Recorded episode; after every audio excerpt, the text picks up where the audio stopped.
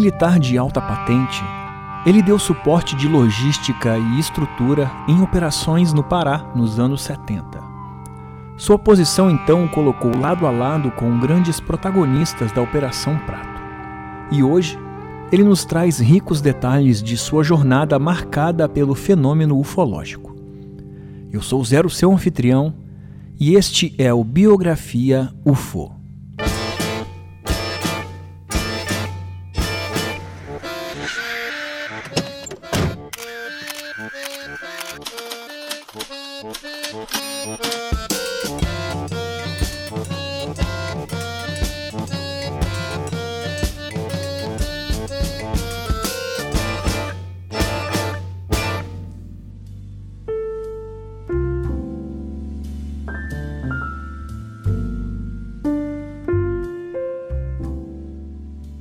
Muito bem, flutuante, seja bem-vindo de volta ao nosso programa de entrevistas, onde a cada episódio trazemos aqui uma personalidade da ufologia brasileira. E hoje então temos mais um ato de nossa busca por informações sobre a Operação Prato. E o que você vai ouvir a seguir é um papo entre o nosso companheiro Arthur Neto e o Coronel Brasil. Então, por favor, Arthur, chega na nave e passa pra gente o que, que vai acontecer aqui hoje. Fala, Zero! Cara, nós vamos entrevistar hoje o Coronel Gabriel Brasil, uma pessoa importantíssima, é, contemporâneo da Operação Prato, trabalhou junto com o Coronel Holanda, é, deu suporte à Operação Prato, deu suporte de logística, deu suporte de, de estrutura. Coronel Brasil é uma pessoa importantíssima, foi chefe de, de toda a malha de proteção aérea na região amazônica comandou mais de 80 núcleos de proteção ao voo, é, colaborou na construção de estruturas que permitiram a modernização de toda a malha aérea da época.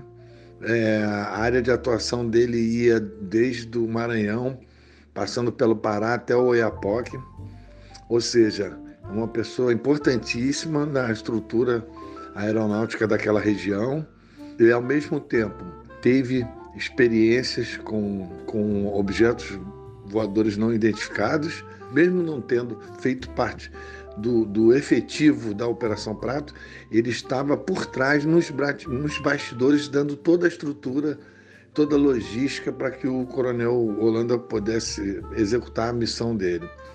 Então, é uma entrevista que vem para somar veio agregar informações importantíssimas, veio corroborar outras informações que a gente já tinha ouvido falar. Coronel Brasil já deu entrevista para a revista UFO no passado. É uma pessoa é, dos bastidores da aeronáutica, mas extremamente importante para a pesquisa da Operação Prato, diretamente ligada ao fenômeno OVNI. Então vamos lá, vamos, vamos agora ouvir o Coronel Gabriel Brasil. Espero que vocês gostem. Aproveito já de cara para agradecer o Coronel pela, pela disposição de nos dar essa entrevista. Vamos lá, vamos ouvir o Coronel Brasil.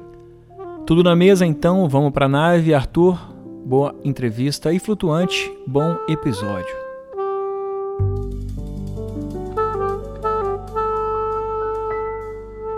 Ladies and gentlemen, we're floating in space.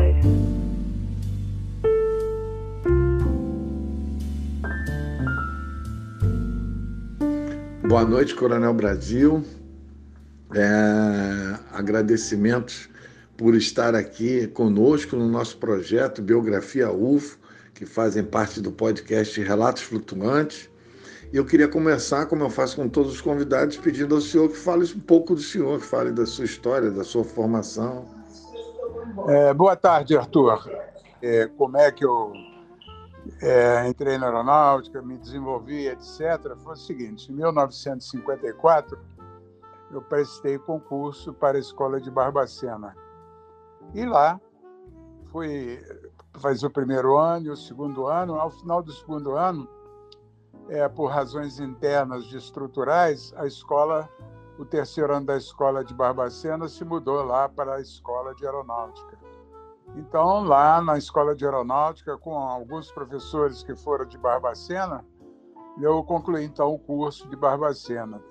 E logo em seguida, é, entrei na escola de aeronáutica. Então, é, eu fiz lá a escola de aeronáutica, os três anos da escola, mais um da que faltava de Barbacena. E então eu consegui terminar em 59 fui declarado aspirante. Em 1960 eu fui fazer o curso de bombardeio lá em Natal, passei lá um ano completo e poxa aí já era hora de é, escolher um lugar. Então, como tinha vaga na escola de aeronáutica, eu fui ser instrutor na escola de aeronáutica.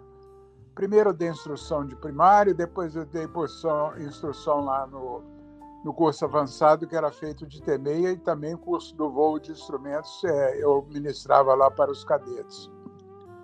Quando chegou próximo de 64, em função de ter tido boas notas como aluno da escola de aeronáutica, eu me matriculei no ITA e comecei no ITA em início de 64. E lá eu não fiz um curso, eu sofri um curso de eletrônica, porque era duro para burro. É, tinha várias matérias, seis matérias, toda semana tinha as matérias é, davam séries de exercício, valendo nota para passar no fim do ano. Então era um sufoco danado, mas eu consegui vencer fiz o meu curso completo de eletrônica, né? E aí, então, é, quando chegou na hora, em 68, eu é, tinha que tomar um rumo. E aí, poxa, é, tinha vaga na escola, no Rio de Janeiro, né? Eu era tenente naquela época, né? aliás, capitão já. E tinha vaga aqui na escola, na, na área do é, primeiro, no então primeiro Comar, e, para ser é, o chefe do serviço de proteção. Aí a minha escolha foi lógica, né? Eu vim para ser o chefe, que era função de coronel, ia ganhar como coronel, e fiquei aqui muito, mas muito tempo e tomava conta de 84 núcleos de proteção ao voo. Fiz 150, 160 construções, casa de força, gerador de hidrogênio, residências e etc, etc muito embora fosse engenheiro eletrônico, não engenheiro civil. E quando foi em 83, eu já tinha cumprido o tempo previsto naquela época, então eu passei para a reserva da aeronáutica. Mas em 72 eu entrei para a Universidade Federal do Pará como professor da área de eletrônica e dei aula lá até 1996 quando de lá também eu me aposentei. Então, de repente, eu me vi leve e solto. E aí, poxa, é, olha daqui, olha dali, eu tenho, então, a partir de 90, 92, eu tenho viajado pelo mundo inteiro. Eu e minha esposa já conhecemos 42 países. Então, temos o conhecimento de uma cultura bastante importante de cada país desse variando da Turquia, Tailândia, vários países da Europa. Fui uma vez ou duas nos Estados Unidos, não gostei muito. E é, fiz a Portugal, a Itália, etc. E, de repente, eu estava com um cabedal de conhecimento e é a minha nova profissão, vagar pelo mundo. Eu digo para os colegas que é ser vagabundo internacional. E continuo nessa profissão até não poder mais. Então, eu acho que foi a, a melhor coisa do mundo que eu já fiz foi viajar para conhecer países fora da nossa área, que é uma coisa espetacular. Fantástico, Coronel. Realmente senhor teve uma carreira brilhante, mas eu queria saber um pouco mais da rotina. Como é que era a rotina lá na, no, no, no dia a dia? Como é que era a, como é, como é que vocês faziam em relação à proteção ao voo, em relação ao monitoramento daquela região? É, pelo jeito, o trabalho era extremamente relevante né, para a malha aérea daquela época. Né? Como eu é, informei anteriormente, eu vim para Belém e fiquei aqui durante esse tempo todo. E, na verdade, eu vim em 1970, é, pelos motivos já explicados. E 72 chegou o Brigadeiro Camarão. E ele, vendo os trabalhos que eu desenvolvia, gostou muito da maneira que eu executava tudo. E então se, eu consegui é, o apoio dele para construir um novo, uma nova sede do sistema de proteção ao voo, que ficava lá no aeroporto, parecia uma estrebaria. Fizemos aqui um edifício de três andares com um galpão é, tipo shed, com 47 metros de largura por 60 de comprimento. Construí ainda nessa época o centro de é, centro de é, um momentinho é centro do, do sistema de transmissão de, dos equipamentos para direcionamento do voo por instrumentos, coisa que muito refinada. Só de largura, as, as vigas tinham 13 metros de comprimento e cada viga 1,10 metro e 10 de altura. Quer dizer, foi uma estrutura muito bacana, prova de intempéries e de muitas outras coisas. E com isso aí eu fui construindo o meu, o meu cabedal de conhecimento aqui. Começamos então a fazer casas, residências, casas de fabricação de hidrogênio, casas de força com grupos geradores. Chegamos a instalar aqui na área 84 grupos geradores em mais ou menos 90 núcleos de proteção ao voo. Quer dizer, a gente atendia naquela época a primeira zona aérea e até o Maranhão, Quer dizer, o Maranhão estava dentro do meu sistema. E indo na direção é, da, de Manaus e até Tabatinga, lá na fronteira tríplice daqueles três países que lá tem. E na vertical nós tínhamos o a Iapoc, né? E íamos, é, no, do Iapoc a gente ia até a Serra do Cachimbo quando montamos o, alguma coisa melhorada nos, lá na, na Serra do Cachimbo com a construção de uma pequena hidrelétrica para poder alimentar os sistemas elétricos do sistema de proteção ao voo. Mas no período que o senhor estava lá, é, coincidiu com o período da Operação Prato? O senhor esteve simultaneamente, nesse período que o senhor trabalhava com o Coronel Holanda, simultaneamente coincidiu com a, a, a época da Operação Prato, mesmo se senhor não tendo participado diretamente? O Major Holanda, ele foi é, também era uma pessoa considerada muito séria pelo Brigadeiro Camarão e é, ficou com o, o, nosso amigo como chefe do serviço, vamos dizer assim, serviço é, secreto da, da área. Então a gente trocava muitas ideias, porque o gabinete dele era ao lado do meu. Toda hora a gente estava conversando sobre serviço, eu na minha área, ele na área dele, e havia, de vez em quando, algum entrosamento que é, precisava que um ajudasse o outro. Assim, então, eu conheci o Holanda e trabalhamos durante o tempo todo em que aqui estivemos, até que eu saí daqui para fazer é, outras coisas fora da área de Belém. E na mesma época, eu soube, ele também se mudou para o Rio de Janeiro e soube que ele foi, que ele faleceu lá. Pelo conhecimento que ele tinha da área, né? Eu acho que aquilo foi um assassinato. Ele foi enforcado, não, não se enforcou. Então eu lamentei muito isso aí. E gostaria também de ressaltar que nesse mesmo tempo foi estabelecido pelo brigadeiro Camarão é a Operação Prato o chefe do serviço era o Holanda, que se deslocou para lá, para a área de, de Colares, com 80, é, com 32, 32 pessoas, para poder então fazer a investigação do que era o chupa-chupa. Chupa-chupa nada mais era do que uma sonda que os é, veículos é, que vinham do espaço lançavam e paralisava o povo, recolhia sangue, recolhia é, pele, para algum estudo deles. Então, o pessoal apavorado chamou isso de chupa-chupa, que nada era mais do que uma sonda. E voava para tudo quanto é lado. Então, foi assim que nós trocamos ideias, trocamos, é, digamos, informações úteis para o serviço dele, para o meu também.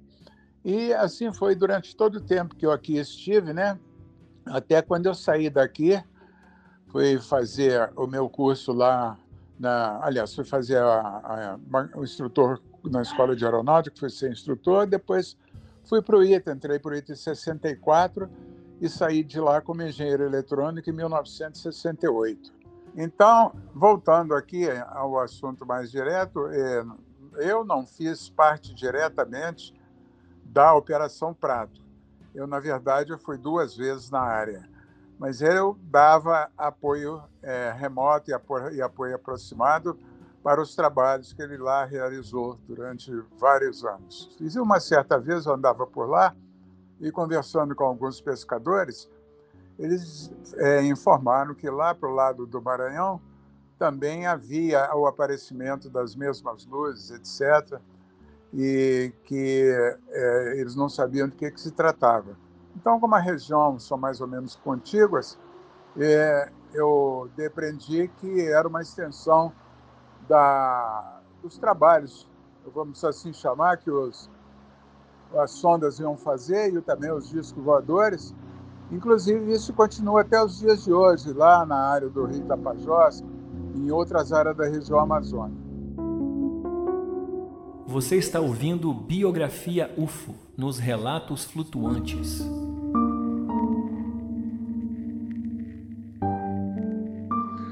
Coronel, eu queria que o senhor falasse um pouco da rotina da, da missão, né?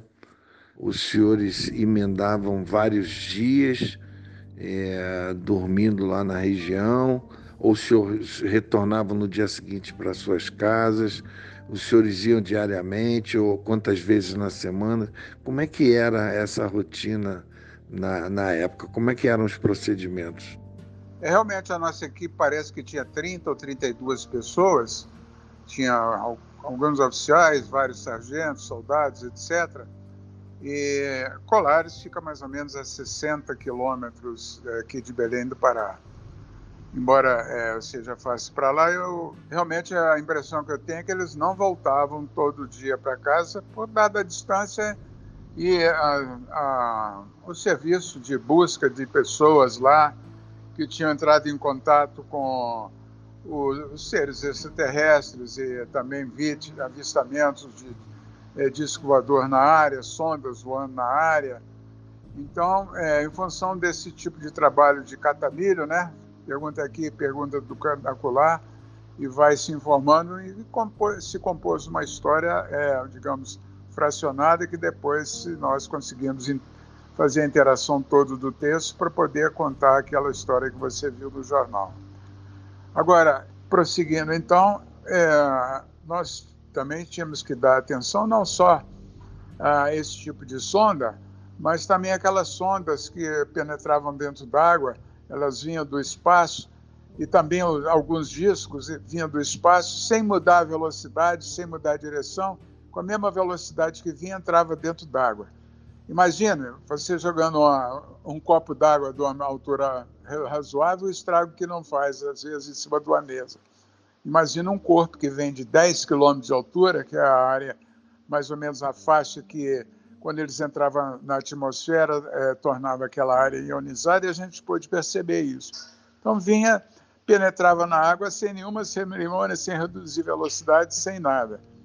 Eles devem ter uma tecnologia muito avançada, criar provavelmente seu próprio campo magnético para poder não ter é, a, a influência da nossa física conhecida.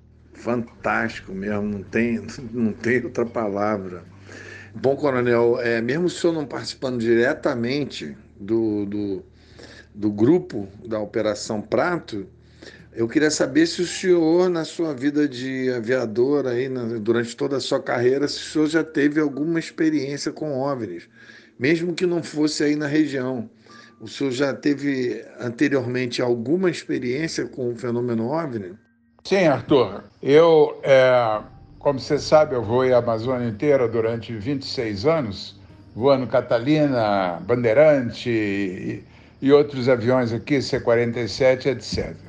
Entretanto, a visão que eu tive é, é, lá nas, na, como é que chama, em Oiapoque, nós tínhamos o costume de, fim da tarde, ir do outro lado, a São Jorge, para comprar alguns vinhos, alguns perfumes e coisa pequena. E quando voltávamos lá pelas onze e meia da noite, é, eu alertei os é, meus colegas, nós estávamos num, bar, no, num barquinho com 12 pessoas, e apontei para o céu e, ah, e passava cinco pontos luminosos, como se fosse uma esquadrilha voando, e passou rapidamente de um ponto ao outro do horizonte.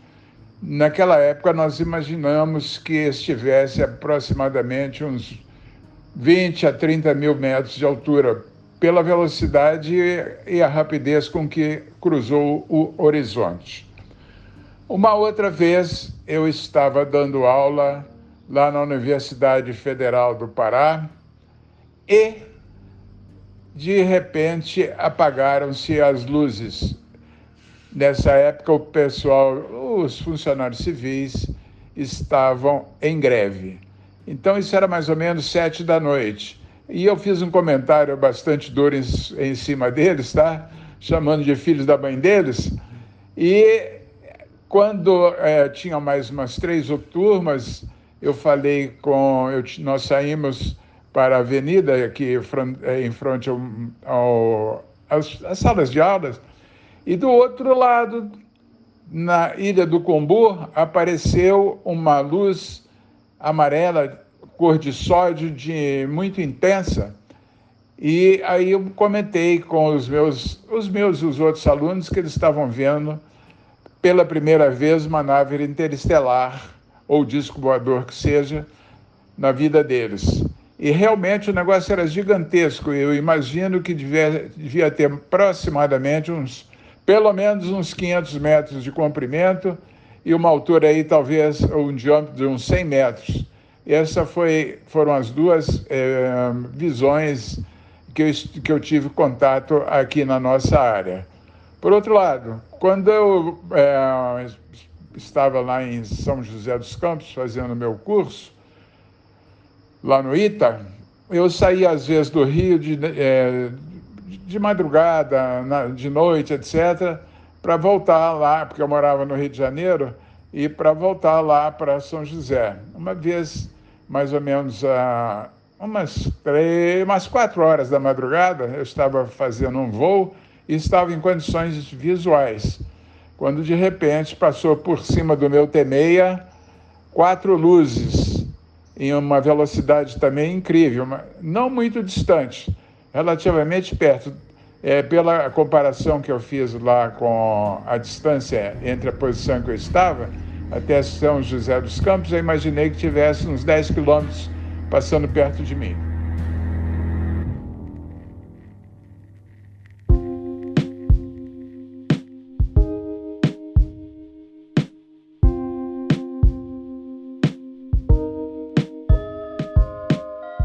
Prontinho aqui chegando naquele momento tradicional, aquela pausa para tomar aquela aguinha da Maria Sintra e agora sim, agora sim tá legal, porque na loja flutuante nós temos uma canequinha da Embaúra feita para esse momento. Esse momento agora tem uma canequinha escrito Embaúra, uma não, duas canecas Embaúra. Então se você ainda não conhece a nossa loja flutuante, Entra lá porque além da canequinha em Baúra, das duas canequinhas em Baúra, você vai encontrar duas camisas em Baúra. E ó, todas as estampas são exclusivas da loja flutuante. E além disso, tem mais um monte de coisa bacana. Tem também uma estampa da Operação Prato, que inclusive o Arthur Neto já separou a dele, né, Arthur? Tá chegando aí na sua casa já já. E eu tenho certeza que você vai curtir muita estampa, muita coisa legal ali na loja flutuante. Então, www.lojaflutuante.com.br. E mais uma coisa, para terminar, se você é apoiador, você tem desconto na loja flutuante. E se você ainda não é apoiador, pô, vamos chegar junto, vamos fechar essa meta do final do ano de 2021, porque tem mais um programa exclusivo para chegar. Se a gente bater a meta, faltam três ou quatro pessoas. Se você ainda não é apoiador, cara, só falta você e mais dois amigos se juntarem a nós para completar essa meta de 2021 e soltar mais um episódio especial. Um não, cinco episódios especiais e tá tudo muito bacana. Tem participação do Arthur Neto nesse programa no final especial. Então, vamos embora flutuante, vamos junto, pega na mão do amiguinho, vamos entrar na nave porque o passeio tá longo, tem mais assunto agora com o Arthur Neto e com o Coronel Brasil. E voa lá, flutuante.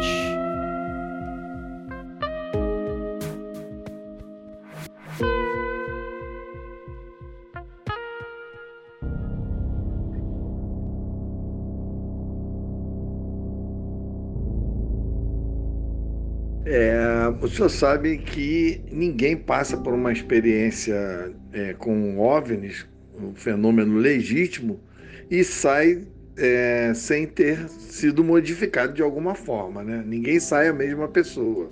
Pois bem, tem, nós sabemos de uma experiência que foi relatada anteriormente por um dos membros da equipe do Coronel Holanda, de um objeto enorme que passou sobre a cabeça dos militares é, adentrou em direção ao, ao, mar e quando chegou a uma determinada distância ele penetrou na água. O senhor é, estava presente, o senhor soube desse episódio. O que, que o senhor tem a nos dizer sobre essa, essa informação, sobre esse episódio? Foi detectado é, uma vez é, luzes ionizantes. É, estimávamos a um, mais ou menos uns 10 quilômetros de altura. E, de repente, essa luz desceu com uma velocidade incrível, imaginamos aí, poxa, coisas de milhares de quilômetros, e penetrou dentro d'água sem mudar a velocidade. Qualquer objeto, você mesmo dando um mergulho dentro d'água de uma altura razoável, bater de peito ou de barriga, você vai sofrer. Para eles, como se nada tivesse. Então, isso aí foi muito intrigante. Foi e ainda continua sendo intrigante para nós até o momento. Incrível, coronel. É, ao mesmo tempo é o seguinte: o senhor tem alguma história que foi relatada a partir dos seus subordinados, a partir é, das pessoas da região, que o senhor possa contar para a gente alguma história confirmada o senhor pode é, contar para nós? Realmente, o que nós achamos mais é, interessante, e isso é uma experiência que eu tive, que eu tive quando eu servia no Campo dos Afonsos, na década de 60, nós vimos é, um, um objeto luminoso que desceu com uma velocidade incrível. E quando chegou perto do Sol, ele mudou 90 graus a direção, também mudando de cor. Isso significava que ele estava sob comando de alguém, não era uma coisa é, aleatória. Isso foi lá no Campo dos Afonsos. E a outra foi das observações feitas aqui na nossa área. Nós vimos aqui na, várias vezes né, é, sondas que era nada mais, nada menos do que a, o equipamento que paralisava o pessoal e colhia amostras de sangue, de pele, etc. Por isso que o pessoal chamava de chupa-chupa. Por outro lado, também aqui nas proximidades, é, ainda dentro d'água, tinha sondas pequenas de vários formatos, triangulares, oblongas, é, e parecendo um triângulo, um, um, triângulo não, uma pirâmide, que vinham e penetravam também dentro d'água com razoável velocidade. Tudo indicando que debaixo d'água aqui na área deve ter alguma coisa, alguma base deles. E a gente é, não pôde avançar um pouco mais, porque nós não tínhamos equipamentos, né? Era muito. É, mais ou menos 70, 70, de 70 a 75, 76. Imagina naquela época a disponibilidade de, de equipamentos que a gente pudesse ter na mão era quase nada, né? Mal, mal a gente tinha uma maquineta de filmar. E prosseguindo ainda nesses avistamentos, aí não é comigo, é o pessoal que mora lá na região do Tapajós e as, algumas vezes lá pelo Rio Xingu, tem, tem, continua tendo, nunca deixou de ter, aparecimento de naves por lá. Agora, é, são naves é, tipo discoides, que o pessoal é, é, no vocabulário deles, consegue traduzir. Então, este é o panorama é, mais ou menos completo. E também, aqui próximo, tem uma cidade chamada Tomé-Açu, e lá houve uma aparição de um, de um não, não de um disco, mas um objeto desse tipo, que desceu é, com as suas sapatas é, arriadas e as sapatas se enterraram numa, muito dentro da, do terreno, que estava um pouco úmido, né? E quando ele subiu, os, os curiosos chegaram para lá, subiu e eles é, estavam realmente fazendo uma coleta dos, é, de, do, dos elementos do solo. Tá? Esta foi uma vez. A outra vez é, foi lá, depois de Colares, uma região de pescadores. Isso ocorreu, é, o primeiro incidente armado, quando é, um pescador apavorado com aquela luz atirou para cima da luz com uma espingardazinha boba que eles usam. E antes de qualquer coisa, o pescador foi fulminado por um tiro de qualquer coisa, luz, laser, qualquer coisa desse tipo, que a gente ainda não conhecia essas coisas, e foi carbonizado. Somente ele, os outros que estavam próximos a ele, dentro do barco, não tiveram absolutamente nada. Só essa pessoa que atirou é que teve o seu castigo merecido ou imerecido, não posso julgar. Coronel, o que, que o senhor está me dizendo? Eu estou aqui boquiaberto. Eu já ouvi várias histórias, inclusive histórias de abdução, histórias de pouso, todo tipo de histórias, mas essa do, do da, da pessoa ter sido carbonizado ou fulminado por algum tipo de, de reação por parte dos ETs. Nunca tinha ouvido essa história, fantástico isso. E com certeza o senhor assina embaixo, não, o senhor não estaria contando ela aqui para nós. Né? Com certeza o senhor confia plenamente em quem testemunhou esse tipo de, de coisa. Fantástico, isso é ficção científica. É, é, é justamente a importância de, de a gente estar batendo esse papo aqui com o senhor, porque o senhor, além de corroborar histórias que a gente já conhecia, o senhor ainda está trazendo histórias inéditas, é, extraordinárias, realmente fantástico, Coronel. Estou de boca aberta aqui. Você está ouvindo Biografia UFO nos Relatos Flutuantes.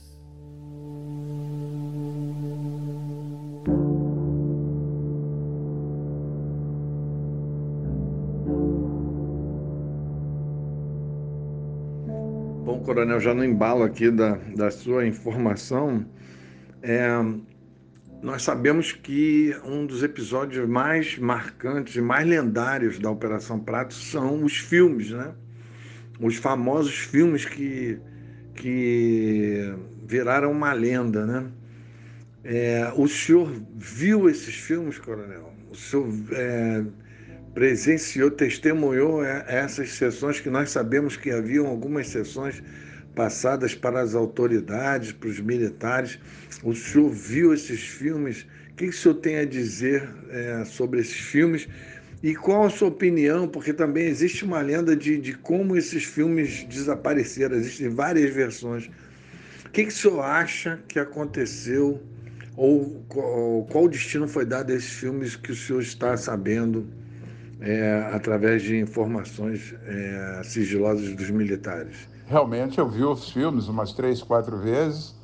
É que foi feito aqui um filme na área de Colares e por aí assim, é, de naves, é, os discos voadores, né, de 40, 50 metros de diâmetro, naves menores, entrando numa nave gigantesca, tá?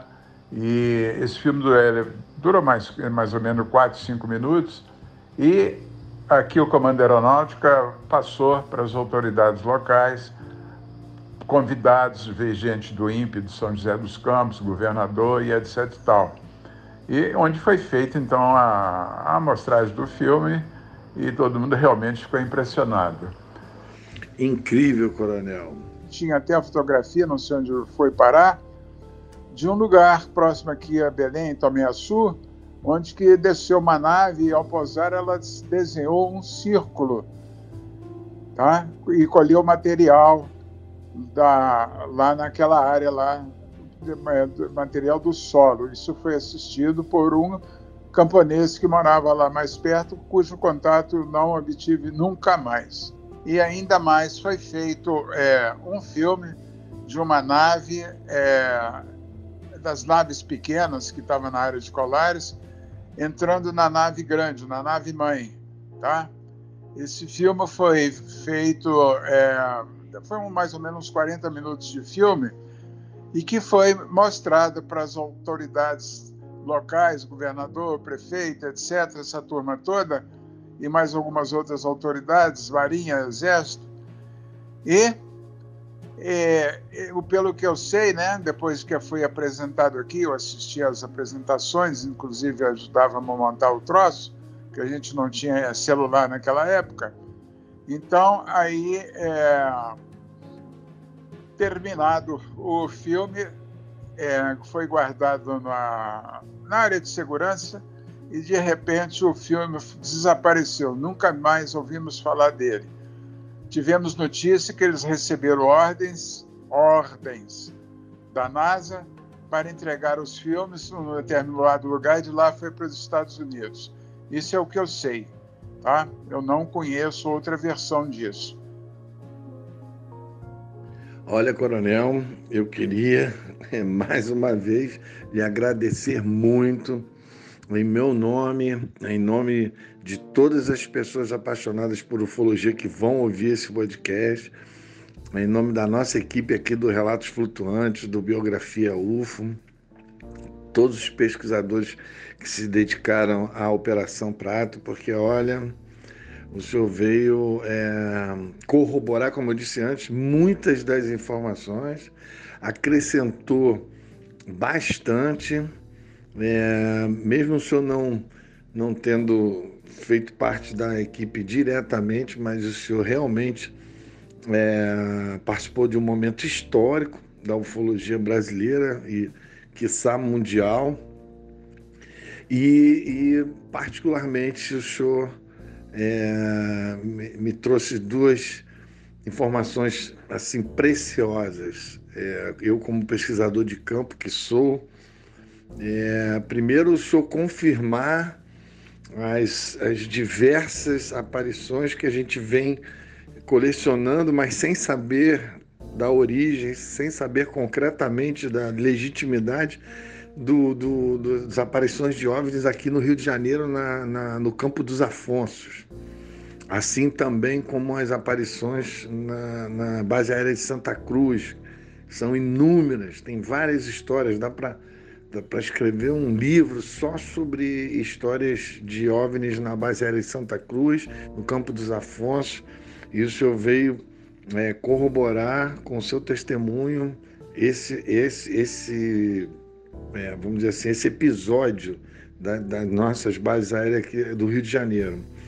A outra que me fascinou foi a história do, da falta de luz na universidade durante a sua aula e da, o testemunho seu e dos alunos de um objeto gigantesco na, na, na universidade que o senhor dava aula.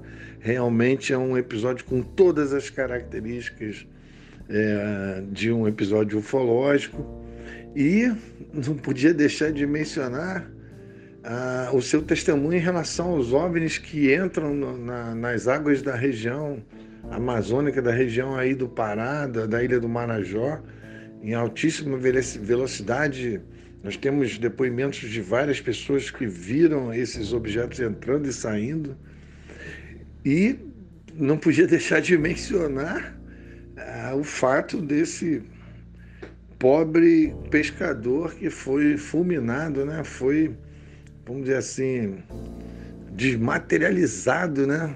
Não sei se eu estou exagerando, com algum tipo de aparato é, provocado por, esses, por essas entidades né, que comandam essa, esses objetos. Então é isso, Coronel. Muito obrigado pelo seu testemunho. Nós vamos dar um tratamento especial para poder levar ao público e mantendo toda a legitimidade da sua informação.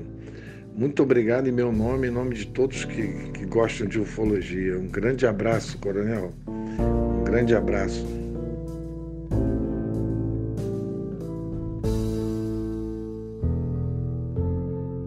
Tá feito, Arthur. Muito obrigado mais uma vez pelo trabalho de pesquisa. Coronel Brasil, agradeço em nome de todos os ouvintes dos Relatos Flutuantes. Muito obrigado pela paciência, pela boa vontade de ter topado participar aqui do Biografia UFO nos Relatos Flutuantes. Continuo dizendo que Biografia UFO não para, agora nós estamos até a cintura na Operação Prato. A pesquisa continua, né, Arthur? E já já tem mais Biografia UFO. Por enquanto, a gente fica por aqui. Semana que vem tem mais relatos flutuantes. No final do ano tem muita coisa bacana. Te lembro que se você ainda não segue os relatos flutuantes aí, aonde você está ouvindo a gente, procura o botão de seguir, procura o sininho se tiver, porque assim você vai ouvir todos os episódios em primeira mão. Então, até semana que vem, aperte bem os cintos e não se esqueça: nós somos uma nave.